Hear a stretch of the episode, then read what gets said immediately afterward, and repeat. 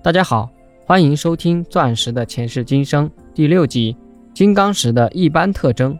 金刚石的热导率极高，在液态温度下为铜的二十五倍，并随温度的升高而急剧下降。如在室温时为铜的五倍。金刚石在纯氧中点燃需要七百二十到八百摄氏度，在空气中点燃需要八百五十到一千摄氏度，在绝氧条件下。一般为两千到三千摄氏度转化为石墨。金刚石还具有非磁性、不良导电性、轻油疏水性和摩擦生电性等。金刚石的化学性质稳定，具有耐酸性和耐碱性，高温下不与浓盐酸、浓硝酸等反应，只在部分混合物一起煮沸时，表面会稍有氧化。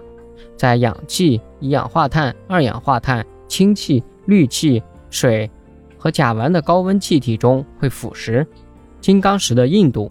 我们按照模式硬度标准，矿物的硬度可以分为十个等级，分别是等级一级的滑石，等级二级的石膏，等级三级的方解石，等级四级的萤石，等级五级的磷灰石，等级六级的正常石，等级七级的石英，等级八级的黄玉，等级九级的刚玉。和等级十级的金刚石，这也是最高级。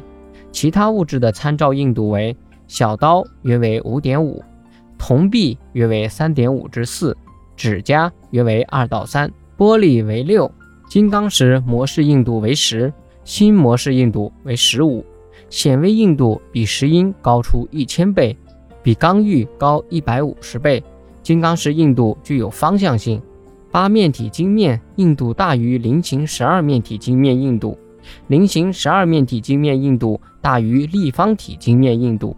用任何两种不同的矿物互相刻划，两者中必定会有一种会受到损伤。有一种矿物能够划伤一切其他矿物，却没有一种矿物能够划伤它，这就是金刚石。